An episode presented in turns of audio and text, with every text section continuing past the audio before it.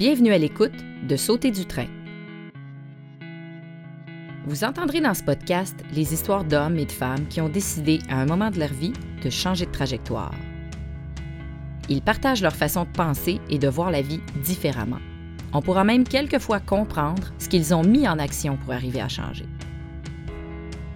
Ce podcast est réalisé par moi, Julie Choquette.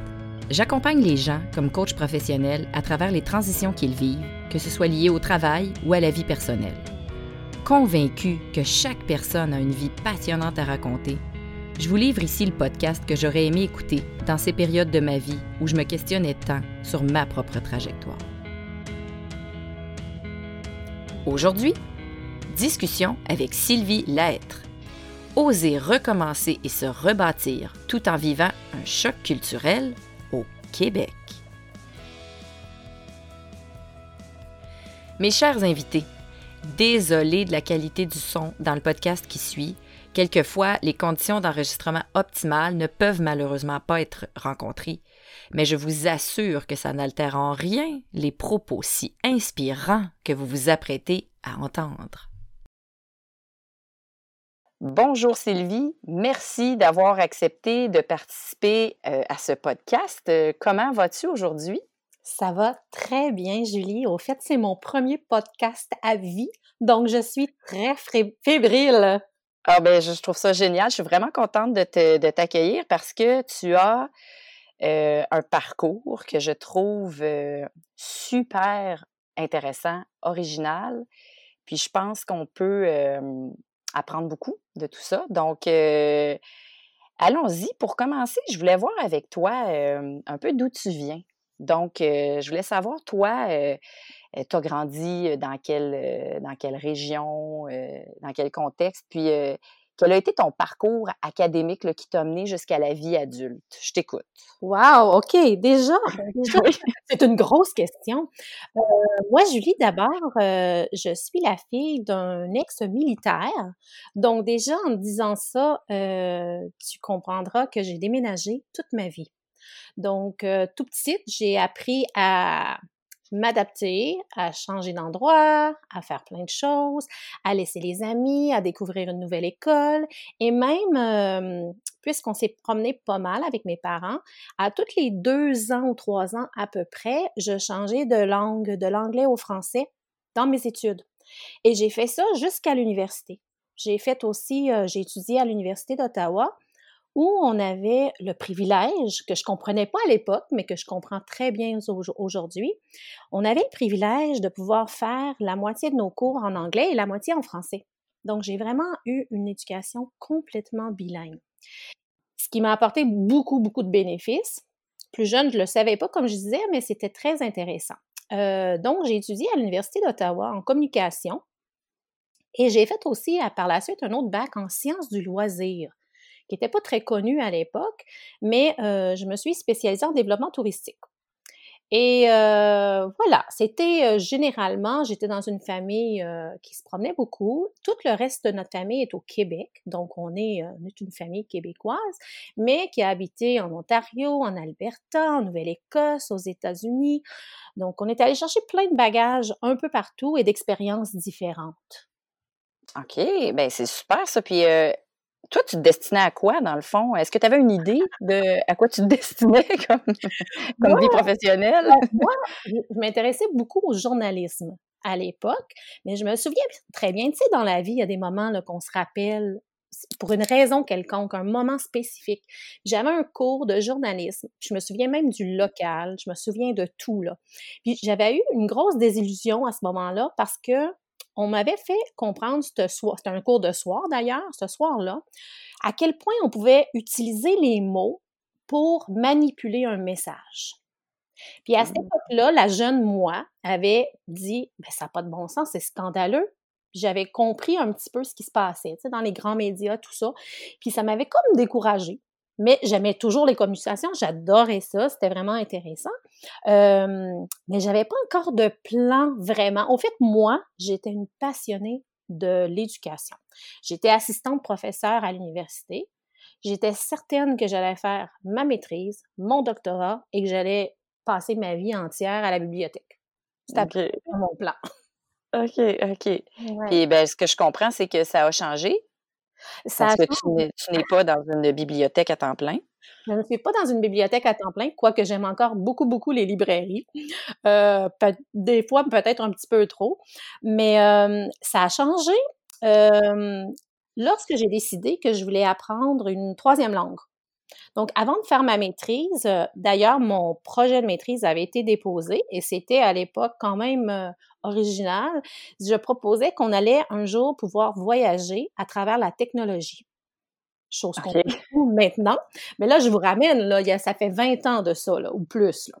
Donc, euh, je, je, voulais faire ma maîtrise euh, sur ce sujet-là, mon, ma thèse, mais je voulais absolument apprendre une troisième langue. Donc, je, me suis dit, je vais apprendre l'espagnol, mais j'avais pas envie d'apprendre une troisième langue comme on fait normalement. J'avais pas envie d'aller à une école euh, locale, j'avais pas envie de suivre des cours. Euh, à cette époque-là, on n'avait pas de cours en ligne nécessairement. Ben, en fait, on n'en avait pas du tout, ça n'existait pas. Donc, euh, j'ai, je me suis j'ai commencé à songer à d'autres possibilités pour pouvoir aller chercher un peu de connaissances en espagnol avant d'entreprendre mes études en maîtrise. OK. Et c'est là que et tu as décidé de bouger? Et c'est là que la vie a fait son œuvre. J'avais une amie qui avait étudié avec moi à l'université, qui, avec qui je discutais de, de temps en temps, qui était rendue au Mexique et qui m'a téléphoné une journée. Euh, je me souviens encore très, très bien. Je travaillais à l'époque euh, au Musée canadien des civilisations, ça s'appelait, euh, à Ottawa, ben à Hull, de l'autre côté du pont et pour m'offrir de venir travailler euh, dans le monde hôtelier au Mexique. Ils avaient besoin de gens qui parlaient français et anglais. Donc, euh, écoutez, c'était fin, c'était la fin octobre. Il faisait froid, c'était gris. J'avais le goût de m'en aller au Mexique. J'avais pas d'attache, j'avais pas de raison de rester. Euh, donc, je suis rentrée chez moi le soir, j'habitais encore chez mes parents, puis je leur ai dit, je déménage à Puerto Vallarta, ils m'ont demandé c'est où ça exactement? J'ai aucune idée. On va ouvrir l'Atlas ensemble, puis on va voir. puis on a trouvé. J'ai dit je m'en vais là. Puis je suis partie pour six mois. OK. Originalement. OK. Ouais. Alors, euh, ça s'est converti. Bon, là, je te dis, ma mère dit toujours, ça a été les, les, six mois les plus longs de sa vie parce que je suis restée finalement 15 ans. Aïe, aïe, aïe. Mais toi, tu arrives là, là, tu débarques euh, à quoi, la jeune vingtaine, là, euh, à Puerto Vallarta? comment tu vis ça, le moment où tu arrives? Là? Puis toi, dans ta tête, tu étais là pour un court séjour. Oui, moi, j'ai ben, déjà, comme j'avais pas eu à apprendre vraiment une autre langue, parce que comme je disais au départ, moi, j'ai été élevée bilingue. Hum. Donc, je connaissais pas les embûches d'apprendre une langue. pour moi, c'était facile. Je me suis dit, voyons, six mois, c'est en masse pour apprendre l'espagnol. J'avais testé un peu au Québec avant en essayant de lire des textes. Puis si tu regardes l'espagnol écrit, ça ressemble souvent très, très beaucoup au français.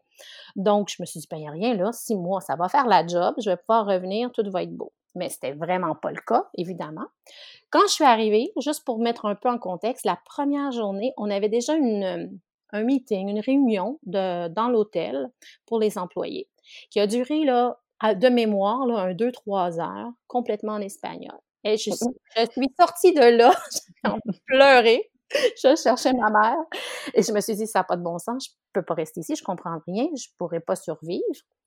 Mais écoute, comme, comme tout dans la vie, on s'y habitue, on y va par petits bouts, euh, j'ai eu beaucoup d'aide, j'avais beaucoup de, l'entourage était très très ouvert. Les Mexicains sont archi accueillants, généreux. Euh, écoute, je pourrais jamais en parler assez en bien. Là. Euh, puis tranquillement, ben ça, ça s'est bâti. Et puis au bout de six mois, ce que ce qu'il faut savoir, c'était à l'époque, il n'y avait pas de vol l'été pour aller dans le sud du Québec. Donc Air Transat terminait au mois d'avril son dernier vol. là, il me disait, si tu n'embarques pas, tu pars plus, tu restes pour tout l'été jusqu'à l'automne. OK. Donc, c'était do or die, comme on dit en anglais. C'était vraiment ça. Donc, j'ai eu deux, trois soirs d'angoisse profonde. Et j'ai décidé de rester parce que j'avais vraiment pas atteint mon objectif. Je me sentais pas encore en, en contrôle de la langue que je voulais maîtriser, pas du tout même. Et ça a été vraiment une décision qui a complètement fait pivoter ma vie parce qu'après ça, j'y pensais plus. J'ai plus eu le goût de rembarquer sur un vol euh, pendant plusieurs plusieurs années. Wow! Donc toi, tu te, dans le fond, originalement, tu t'en allais là pour apprendre la langue, puis tu t'es laissé prendre euh, au jeu, si on veut. Euh, après, tu es resté, tu es carrément resté. Est-ce que c'est une décision que tu avais à reprendre régulièrement, est-ce que je continue ou pour toi, ça allait de soi? C'est une... quelle bonne question. Je suis même pas certaine. Je pense que de façon générale, je l'ai pas reprise tant que ça. C'est sûr qu'il y a eu des moments, c'est sûr qu'il y a eu des, des creux, il y a des, des fois où on s'ennuie plus de notre famille. Euh, même au Québec, quand il se passait des choses plus importantes, que tu as envie d'être là. Mais euh, pas de mémoire, pas tant j'étais vraiment, les opportunités ont commencé à se présenter. J'ai eu beaucoup de succès euh, au Mexique. Euh, j'ai eu des belles offres d'emploi. Euh, j'ai eu la chance de faire beaucoup de choses très intéressantes. puis je me suis habituée à la vie. C'était vraiment, je l'ai adopté. Je pense qu'il y a une, une espèce de liberté quand on est loin de chez soi et loin des nôtres. On peut je sais même pas comment je le dirais, on dirait qu'on peut s'exprimer autrement. On n'a mmh. pas les contraintes ou on n'a pas les paradigmes avec lesquels on a grandi. On est On se sent comme une page blanche un peu. Oui, exactement. Oui, c'est ça.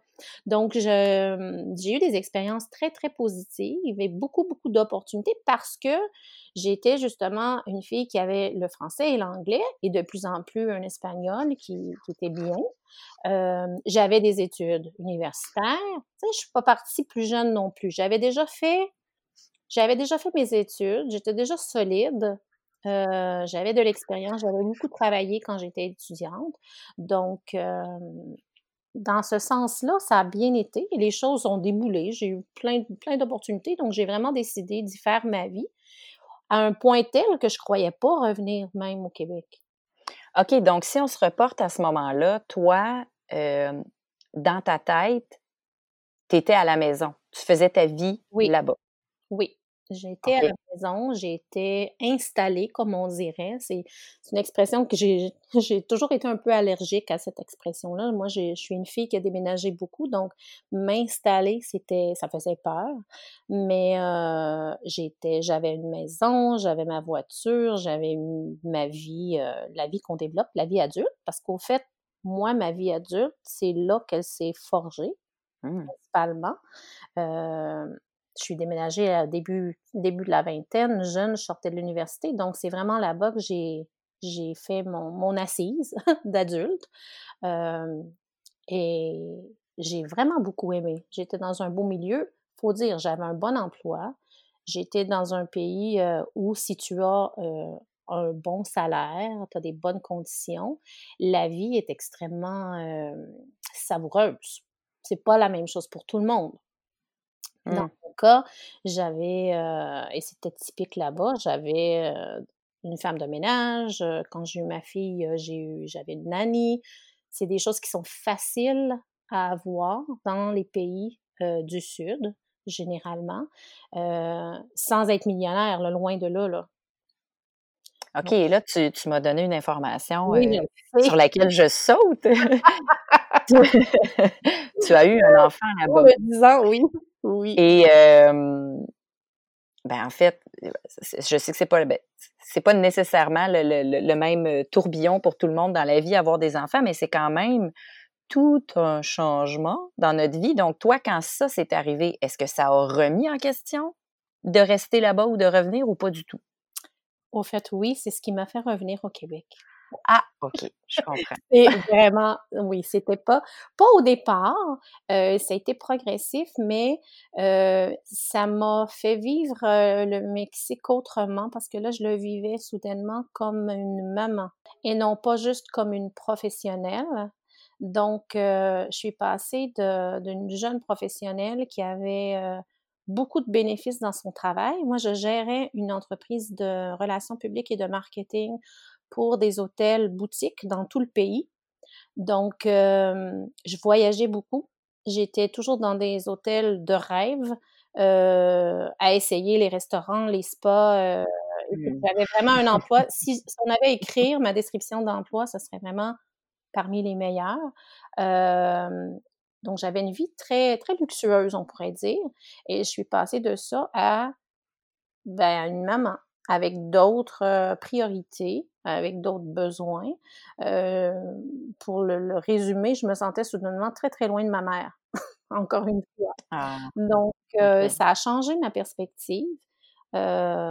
soudainement, j'étudiais aussi, je regardais l'éducation, le niveau de, la qualité des écoles. C'était complètement différent, je le voyais plus de la même façon.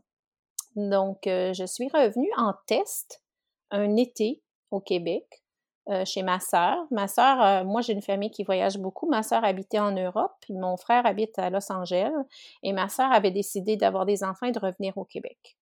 Donc, euh, je suis revenue au Québec et je suis retombée en amour avec ma terre.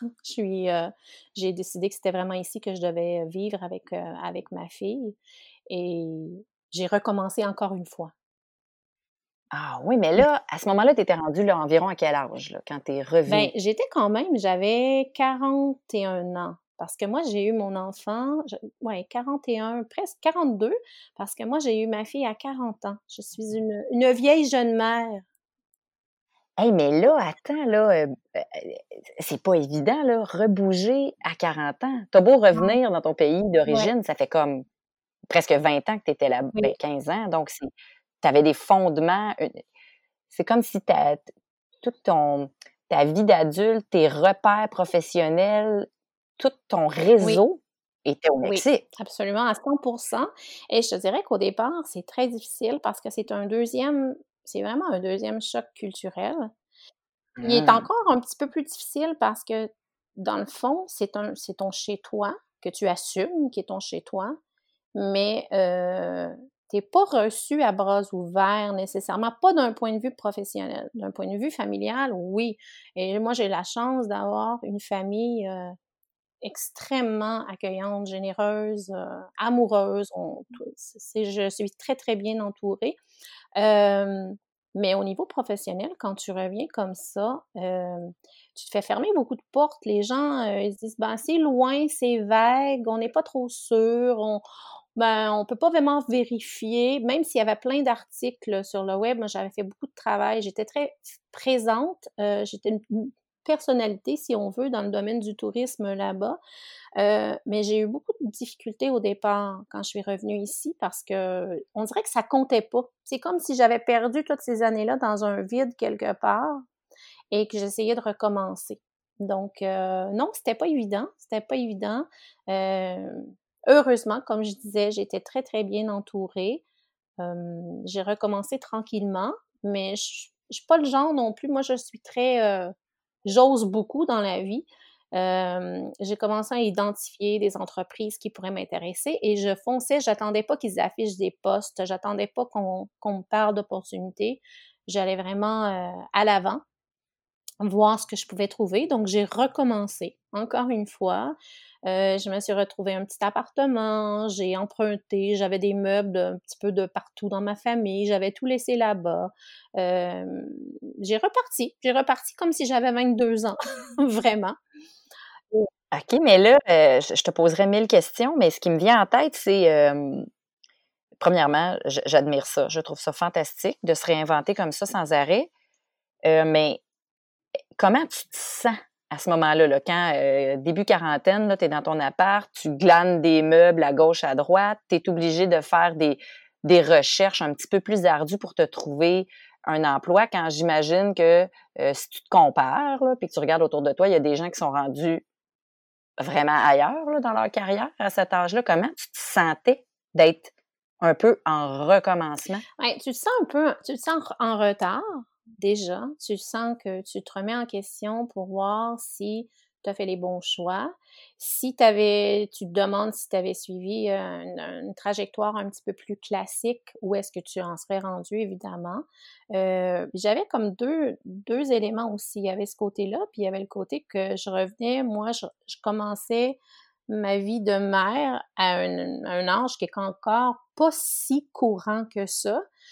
Et il me semble, tu sais, j'allais à la garderie porter ma fille, puis toutes les mamans étaient beaucoup plus jeunes que moi. On dirait que mmh. je me retrouvais pas nulle part dans ce sens-là. ça a été décourageant, sincèrement, difficile au départ. Euh, il y a eu des moments où je me disais, je devrais peut-être juste retourner, là où j'étais plus solide, plus stable dans ce sens-là. Mais j'avais pas envie. J'avais vraiment pris la décision que je voulais revenir ici. Euh, et je voulais m'assurer que ça fonctionne. Donc, euh, j'ai pris, heureusement, dans mon travail au Mexique, je venais de passer par, j'avais pris une entreprise qui était papier, puis on avait vraiment travaillé sur toute la conversion vers le web à cette époque-là. Et je me suis dit, ben, je vais continuer au Québec, je vais me trouver une agence web pour comprendre comment ça se passe ici, c'est quoi les outils, comment les gens travaillent et tout ça. Et je les ai approchés, j'ai offert mes services et j'ai finalement trouvé un emploi dans une agence web euh, pas trop loin de chez moi. Puis, je vais te faire une petite parenthèse ici parce que c'était un autre des défis quand je suis revenue. Moi, j'étais seule avec ma fille. Puis, j'habitais pas en ville, j'étais pas à Montréal. Ma famille est quand même retirée de la grande ville, on n'est pas si proche. Euh, et j'avais eu j'ai eu l'opportunité, je me suis rendue, disons j'étais la deuxième candidate là, pour euh, travailler pour le groupe Germain pour les hôtels. Mmh. J'ai été en entrevue avec Christiane. Donc, dans la région de Québec, Non, non, c'était Montréal, au centre-ville. Ah, OK. je me souviens très bien ça avait très bien été et tout ça, mais elle avait compris ce jour-là, elle m'a donné un, un, bon conseil quand même, que j'étais une maman d'une jeune, une jeune enfant c'était loin pour moi de me déplacer à tous les jours. C'était un emploi exigeant et que j'allais tout simplement, il y a quelque chose qui allait, qui allait, qui allait tomber à un moment donné si j'essayais de prendre ce poste-là. Je voulais trop poursuivre ma carrière que j'avais eue là-bas au Mexique, plus glamour dans, l'hôtellerie, mais j'avais une nouvelle réalité en banlieue éloignée avec une jeune enfant et j'étais mère euh, célibataire. Donc, euh, donc je n'ai pas pris, on n'a pas poursuivi cette relation-là et j'ai choisi plutôt d'aller réapprendre et de voir comment ça se passait dans les agences web. Ah, mais là, je trouve ça fantastique, mais en même temps, c'est, on se fait un peu mettre en plein visage, euh, ben, et, c'est probablement que c'est, oui, mais probablement que ça nous sert euh, dans la vie, mais c'est un peu, ben là, euh, la vie que tu avais avant, pour le moment, ça sera plus ouais, ça. c'est pas disponible. T'as pas accès. Oui. Donc, ça, est-ce que c'est difficile à accepter? C'est dur sur, c'est surtout, je dirais, c'est dur sur l'estime parce que tu as mmh. fait plein de choses. Puis là, c'est, vraiment comme si c'était effacé. Donc, il n'y a pas vraiment personne qui va le comprendre. Donc, c'était, euh, oui, il y a eu des, des, une période assez difficile de, de réadaptation euh, dans tous les sens. Même les horaires, c'est aussi simple que ça. Ça peut paraître banal, mais le fait que de recommencer à dîner le, à midi dans une entreprise, quand tu avais l'habitude que c'était toujours à, 14 heures, puis qu'on faisait autre chose, puis que les choses se faisaient différemment, c'est vraiment un choc culturel, vraiment sur plein de points. Donc, ah, euh, donc ça a été un autre, un autre pivotage vraiment de revenir dans ce sens-là. Euh, qui a été très fort, qui a été très fort, mais ma vie, moi, ça a toujours... Tu me demandais au départ d'où je viens, mais moi, je viens de, de pivotage. On a toujours fait ça. Donc, quelque part, mmh. je pense que ça fait un petit peu partie de moi. Puis, euh, je cherche toujours à réinventer, à réimaginer un peu les choses. Des fois, c'est forcé. D'autres fois, c'est moi qui, qui le cherche. Mais non, c'était pas facile. C'était, euh, j'avais pas non plus de cercle. Euh, mes amis, mes amis, moi, sont, elles sont, ben, en partie au Mexique. J'en ai un peu, un peu partout dans le monde, mais j'avais pas de cercle d'amis euh, ici. J'avais vraiment ma famille. J'avais ma sœur et sa famille, mes parents, des oncles, des tantes, tout ça qui sont quand même eux dans la même région. Mais j'avais perdu beaucoup de mes repères. Wow! Puis là, bon, là, euh, ce moment-là, bien évidemment, a, passé parce que là, tu, fais plein de choses. Hein? Je, sais que tu fais plein de choses. Donc, comment ça a redécollé, si on veut, après? Là, comment tu t'es rebâti? Bien, j'ai vraiment fait, écoute, j'ai fait plein de choses depuis. Puis, on dirait que tranquillement, je me suis mis vraiment, ça fait un peu cliché à dire, mais je me suis mis à travailler sur moi. Et à cet âge-là, à dire c'est quoi ma valeur, qu'est-ce que, je peux offrir? Et qu'est-ce que j'ai fait, sur quoi je peux bâtir mon futur? Donc, ce que j'ai fait, d'abord, je suis redéménagée encore, je, je me suis emmenée sur la rive sud de Montréal dans une nouvelle relation. J'ai décidé aussi que je voulais, j'avais toujours voulu depuis plusieurs années que je voulais être professeur de yoga. Je me suis formée, j'ai été chercher mes cours pour enseigner le yoga. J'ai décidé aussi que mon, bagage en espagnol, j'allais le mettre à profit. J'ai développé des cours d'espagnol dans ma région que j'ai offert. j'ai fait plein de choses. Et tout revenait toujours, par exemple, à une mission de vie que j'ai toujours eue. Et je le faisais même au Mexique quand je travaillais en marketing et en relations publiques. C'était que moi, je veux toujours, ma mission profonde, c'est vraiment de pouvoir communiquer la proposition de valeur des autres. J'aime ça comprendre et j'aime ça communiquer, j'aime ça écrire d'une façon franche et conviviale pour que une personne ou une entreprise ou peu importe puisse vraiment résonner auprès de son public. J'ai toujours fait ça dans tous les contextes, euh, peu importe que ce soit dans mes cours de yoga, que ce soit dans des cours d'espagnol, en marketing, en com, en web, euh, ça a toujours été euh, le noyau. Donc, je me suis repartie tranquillement comme ça. Je me suis recréé un réseau. Tranquillement, j'ai eu... Ah, il y avait une autre chose aussi qui me bloquait beaucoup. Quand je suis revenue au Québec, moi, ça faisait 15 ans facilement que je parlais à peine français. Donc, ah, ben oui. Ben oui. Ben oui. Moi, je gérais une entreprise en anglais et en espagnol. Donc, j'avais beaucoup, j'avais perdu énormément de confiance dans ma capacité de communication.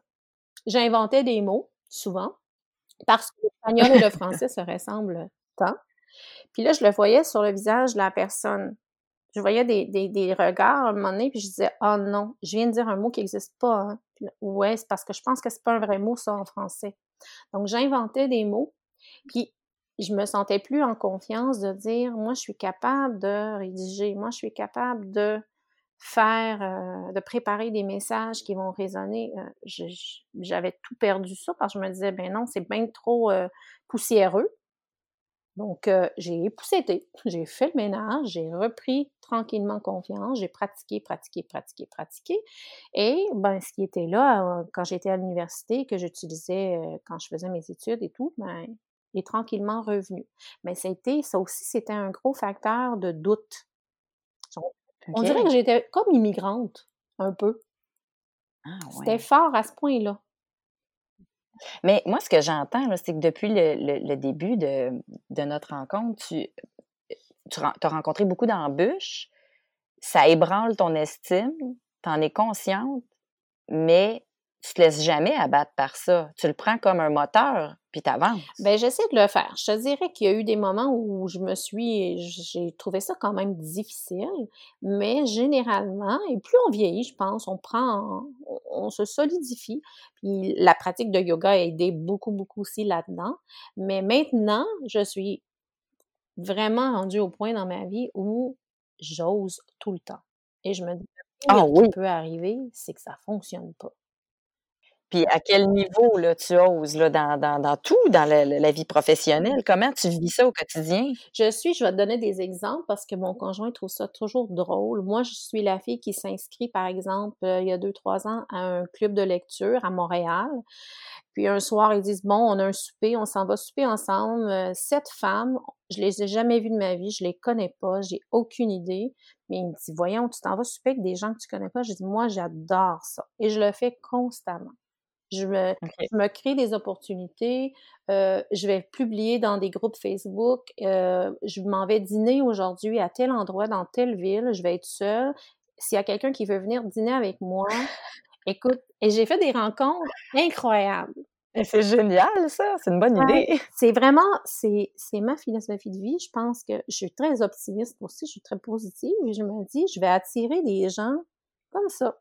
Puis jusqu'à date, sincèrement, ça, ça a toujours bien été. Donc, j'ose dans tout, j'essaie. Euh, j'ai plus cette espèce de, de, conscience de oh mon Dieu, qu'est-ce que les gens vont dire ou vont mmh. penser. Je, je l'ai refait tellement de fois, je me rebâtis, puis je me dis on n'en meurt pas de ça. Là. Tu sais, c'est pas. Euh, au contraire, on en ressort toujours grandi. Oui, c'est vrai. Puis en fait, t'en as une, une preuve vivante. Puis si aujourd'hui, parce que là, ce que je comprends, c'est que tu es, bon, es prof de yoga, puis tu fais plein de choses, mais tu es aussi à ton compte, hein, en communication. Oui. Qu'est-ce que tu fais exactement? Je fais de la rédaction et de la traduction empathique. OK. Qu'est-ce que c'est?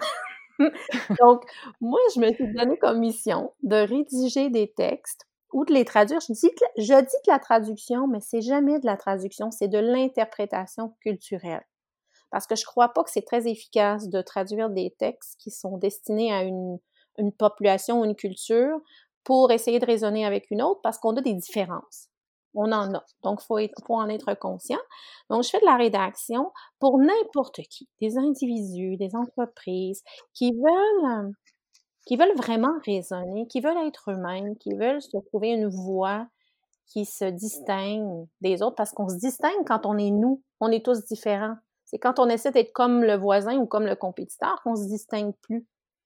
Donc, moi, je fais de la rédaction pour tout genre, des sites web, des infolettes, des courriels, toutes sortes de choses, des CV, des vraiment tous, même des lettres de. J'ai aidé une famille euh, récemment que l'école voulait changer leur fille à une autre école. Puis ça leur causait énormément de stress dans la famille. Bon, ils voulaient réclamer, se défendre de ce côté-là. Ben, c'est moi qui ai rédigé la lettre pour eux. tout ce qui demande des mots, qui vont aller chercher les émotions, mais qui sont écrits d'une façon qui peuvent convaincre positivement. Puis comment t'es venue l'idée de faire, euh, de faire ça? Ben, je l'ai toujours faite. Je l'ai toujours mmh. faite dans, dans mon travail et je l'ai toujours faite dans ma vie personnelle. Donc, c'est quelque chose que, j'ai, que je fais depuis l'université, même avant. Donc, cette fois-ci, j'ai, j'ai reconnu qu'il y avait vraiment un besoin comme ça, puis je me le faisais souvent demander de façon informelle. Et j'ai pris goût. J'ai vraiment pris goût. J'aime jouer avec les mots et je trouve surtout que les mots ont une importance et une incidence énorme sur, euh, nos vies. Il y a tellement de... Je reviens à mon cours de journalisme que je t'ai commenté au départ qui disait, tu sais, on peut manipuler les mots. Donc, si on peut les manipuler, autant s'en servir pour faire du bien que le contraire. Donc, c'est vraiment ah, oui. m'inspire. Puis, euh, si je te demandais, la, grande question, là, si c'était à refaire, tu as la possibilité une baguette magique et tu peux reculer, refaire. Ferais-tu quelque chose de différemment? Si oui, quoi? Ou tout serait, euh, tout est parfait ainsi? Ben, Peut-être que je ferais des choses différemment, mais sincèrement, euh, je suis qui je suis aujourd'hui pour toutes ces raisons et pour toutes ces décisions, euh, bonnes ou mauvaises. Donc, euh, non, j'aurais plutôt tendance à dire que je le ferais, je le ferais probablement de la même façon. Wow. Bon, ben ça veut dire que le chemin était, ben, était un apprentissage aussi, hein? Ben écoute, Sylvie, moi je te parlerai pendant quatre heures, mais ça serait peut-être pas euh, pertinent comme podcast. Donc, je voudrais te demander, premièrement, euh, comment comment quelqu'un qui nous écoute, qui, aurait envie de justement utiliser tes services, comment ils peuvent te rejoindre? Quel est le nom de ta compagnie pour te rejoindre? Mon entreprise s'appelle La Plume Persuasive. OK, donc on peut te rejoindre comme ça euh, via quoi, LinkedIn? Ben, via LinkedIn, oui, c'est le plus simple parce que mon site web est en construction. Je suis en train de le faire présentement. Je suis présente sur Facebook, je suis présente sur LinkedIn. C'est très facile de me rejoindre en tout moment. Euh, sur LinkedIn aussi, je m'assure toujours de le garder à jour. Donc, j'ai beaucoup de recommandations pour mon travail. Les gens, euh, aussitôt que je termine un, mandat, pratiquement, je vais parler avec les clients. Je m'assure d'être vraiment, que ce soit, que ce soit mon CV, mon CV vivant. Mmh. C'est une bonne façon de, d'apprendre à me, à me, connaître. Et sur Facebook aussi, le style un peu d'écriture que, que je préconise. Ah, parfait. Bon, ben, les gens sauront où te rejoindre. Puis, avant de te quitter, euh, j'aimerais savoir euh, la question que j'ai choisi de te poser. Je pose une question différente à chacun des invités. C'est quel livre t'a le plus inspiré dans la vie et pourquoi? Mmh. Moi, je, suis vraiment lectrice en plus. Hein. Je l'ai mentionné au départ. Je suis la fille de bibliothèque. Oui. ça va être une drôle de réponse. C'est un petit livre. Ben, c'est parce que je pense que les gens le nomment vraiment pas souvent. C'est un livre en anglais parce que moi, je lisais beaucoup plus en anglais quand j'étais jeune. Je dois l'avoir lu. C'est un livre qui a 30 ans. Donc, je crois l'avoir lu quand il est sorti. C'est d'un auteur américain qui s'appelle Robert Fulghum. Et le titre est tout simplement Everything I Need to Know I Learned in Kindergarten. Donc, tout ce que j'avais besoin de savoir, je l'ai appris à la maternelle. Puis c'est une collection de très courtes dissertations qui rendent l'ordinaire extraordinaire. Donc, il prend des moments, c'est un monsieur qui a fait plein de choses dans la vie, un peu comme moi, qui a fait toutes sortes de, travail, de toutes sortes de, professions, puis qui fait de ce que j'appelle de la philo de poche. Tu c'est simple, c'est inspirant, puis ça nous montre que dans tous les petits trucs de tous les jours, dans le quotidien, il y a, de la magie, puis il y a de l'inspiration partout. Mais moi, ça mmh. m'avait vraiment frappé à l'époque. Je, l'ai lu début vingtaine, je crois. Euh, je l'ai toujours gardé. Je sais qu'ils l'ont réimprimé, puis il a été vendu à travers le monde, probablement traduit dans beaucoup de langues. Euh, mais ça, ça m'a touchée c'est pas un grand livre de grandes idées, c'est pas, euh, pas très complexe, mais c'est justement dans sa simplicité qu'on retrouve des beaux messages. ce, serait, serait lui, je pense. Ah, ben super, merci pour la suggestion. Puis écoute, euh, je te remercie euh, grandement de, de, de, de, cette, de cette rencontre et de, de ce partage riche qui, j'espère, va inspirer des gens à oser, parce que c'est vraiment ce que tu as fait et que tu fais encore, et à ne pas se laisser hein, restreindre par les petits détails de la vie. Non, absolument pas. Il y a, c'est toujours un, il y a une expression que j'aime beaucoup. Si on veut sauter, on peut pas, on peut pas rester, on peut pas s'attacher, parce que c'est impossible de faire les deux. Si on garde la main sur la poignée, on peut pas quitter. Donc il faut vraiment, il faut vraiment prendre des chances des fois, puis croire en soi, tout simplement en soi. Ben, merci beaucoup, euh, Sylvie. Puis sur ces euh, sages paroles, euh, je suis convaincue qu'on se reparlera et je te dis encore une fois merci et bonne chance dans la poursuite de tes activités. Merci à toi, Julie. Bonne journée. Merci. Au revoir. Au revoir.